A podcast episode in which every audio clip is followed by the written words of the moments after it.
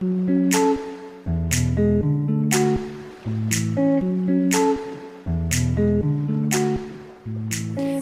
dans le podcast de la communication. Je suis Fanny, créatrice de l'agence de communication Alpincom. Aujourd'hui, nous allons nous intéresser à la problématique du comportement du consommateur et d'une stratégie marketing adaptée. Alors tout d'abord, nous allons essayer d'analyser ce qu'est le comportement du consommateur, comment arriver justement euh, eh à décrire ce fameux comportement pour mettre en place par la suite une stratégie marketing efficace par rapport à votre cible. Alors la première étape, ça va être évidemment, je pense qu'on vous en a déjà parlé maintes et maintes fois, la définition de votre propre cible. J'en ai déjà parlé dans un de mes podcasts précédents, mais je vais vous faire un petit résumé euh, sur des solutions qui sont rapides et efficaces pour pouvoir justement cibler euh, vos bons consommateurs. Alors tout d'abord, la première question à se poser, c'est quel est votre secteur de marché? Quel est votre secteur d'activité? Et plus précisément, quel est le produit ou l'offre spécifique que vous vendez le plus? Répondant simplement à cette question, vous allez déjà définir quelle est votre cible principale. Et puis si vous n'avez pas encore lancé votre business, eh bien justement, essayez d'analyser, de décortiquer le produit que vous souhaiteriez vendre le plus, votre offre principale ou votre produit principal. Et puis justement, en faisant ce travail-là, vous allez comprendre eh bien quelle est euh, la description clé, la description euh, je dirais très pointilleuse de votre cible que vous allez devoir eh bien aller chercher. Est-ce que ces personnes-là euh, sont des personnes que l'on peut ranger dans une catégorie spécifique? Ça, ce sont aussi des questions qui sont très importantes puisque cela va vous donner une idée du portefeuille de, de vos futurs prospects et puis également tout un tas d'autres informations. Par exemple, on pourrait s'intéresser au sexe, à l'âge, à la zone géographique, aux comportements du type comportements sociétaux, s'ils appartiennent à un groupe de référence, euh, à quelle catégorie socio-professionnelle ces personnes-là font partie, etc., etc. On pourrait aussi parler d'habitudes de consommation, euh, de lieux de fréquentation, toutes ces choses-là qui seraient pertinentes par rapport à votre offre ou votre service et qui pourraient vous donner des informations très très importantes sur le comportement de votre cible. Parce qu'en fait, lorsqu'une personne achète votre produit ou votre service, eh bien, derrière cet achat, avant même cet achat, il y a plusieurs choses qui se passent et qui sont très très importantes pour comprendre et analyser le comportement du consommateur. La première chose, c'est que lorsqu'on achète un produit, il y a forcément un besoin et un problème lié à cet achat.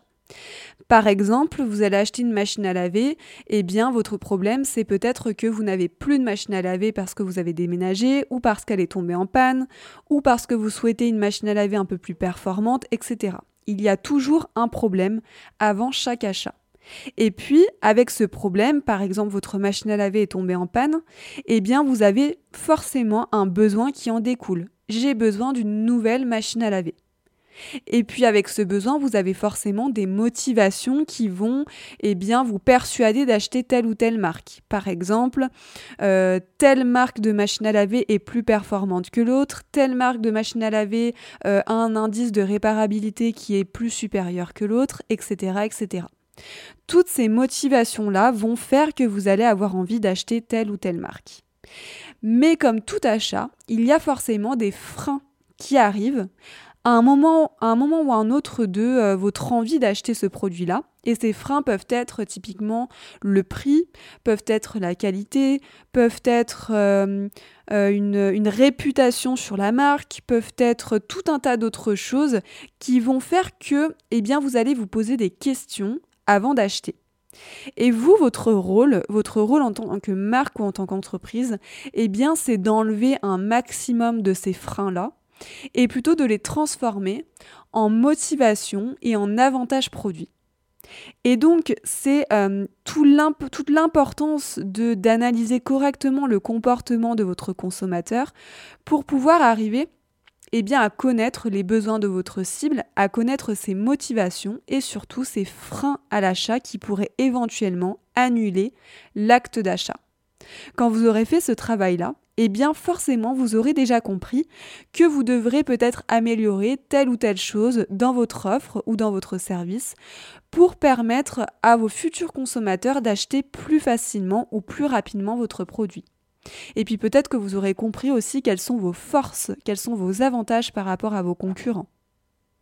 Toutes ces choses-là font que vous allez avoir une connaissance très approfondie de votre cible. Et cela va forcément vous donner envie et vous donner des idées pour le futur de votre entreprise, pour le futur de votre marque, sur des stratégies marketing. Grâce à cette analyse, vous allez pouvoir eh bien, mettre en place une stratégie qui est cohérente et qui fonctionne avec vos prospects. Typiquement, vous allez peut-être pouvoir créer des offres marketing qui seront plutôt alléchantes et qui pourront activer l'acte d'achat. Typiquement, vous pourriez mettre en place une newsletter ou vous pourrez faire une offre promotionnelle si c'est le prix qui bloque. Ou vous pourriez par exemple euh, essayer d'améliorer la qualité de votre offre ou de, votre service si c'est un frein à l'achat. Ou alors vous pourriez typiquement euh, eh bien, sortir une nouvelle version de votre produit si par exemple eh bien, le frein à l'achat serait peut-être que votre produit est un peu obsolète par rapport à vos concurrents. Enfin bref, tout un tas de choses que vous pourriez améliorer pour justement avoir un produit plus alléchant et enlever un maximum de freins à l'achat. Votre stratégie marketing doit aussi être pertinente par rapport à vos objectifs. C'est-à-dire que si votre objectif est de fidéliser votre clientèle, eh bien forcément, vos actions ne seront pas les mêmes que si votre objectif était d'atteindre plus de clients. Puisque qui dit fidéliser votre clientèle dit forcément des actions qui vont en découler, comme par exemple eh bien, des cadeaux, des bonus, euh, un produit offert lors d'une commande, euh, des réductions pour les clients qui sont euh, fidèles, ou bien peut-être que ça pourrait être un magazine ou un événement spécial que vous pourriez organiser pour les clients qui sont déjà implantés dans votre business, etc. Alors que si votre stratégie était plutôt d'acquérir de nouveaux clients, eh bien là, vous alliez plutôt activer d'autres supports de communication, d'autres médias qui vous permettraient justement de vous faire connaître auprès de euh, futurs prospects et puis également peut-être retravailler certains freins à l'achat qui empêcherait justement peut-être certains internautes, certains consommateurs qui avaient l'intention d'acheter votre produit, mais qui ont freiné euh, leur décision d'acheter votre produit plutôt qu'un autre. Toutes ces petites choses-là, qui ne vous demanderont pas beaucoup de temps, c'est peut-être euh, une ou deux heures, se poser quelques minutes sur votre stratégie, mais vous permettra par la suite eh bien, euh, d'activer des leviers qui vous semblaient, qui vous semblaient peut-être déjà existants et peut-être déjà pertinents à l'époque, mais que vous n'avez pas forcément mis en place véritablement et jusqu'au bout.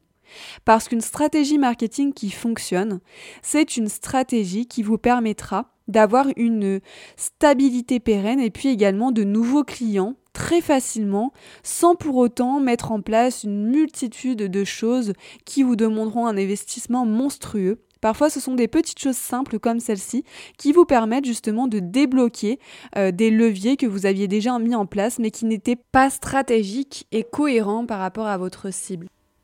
Je vous remercie d'avoir écouté ce podcast et si vous avez besoin de conseils d'une experte en communication, je vous invite à me joindre sur mon site internet www.alpincom.fr ou de me suivre sur Instagram au nom de Alpincom. À bientôt!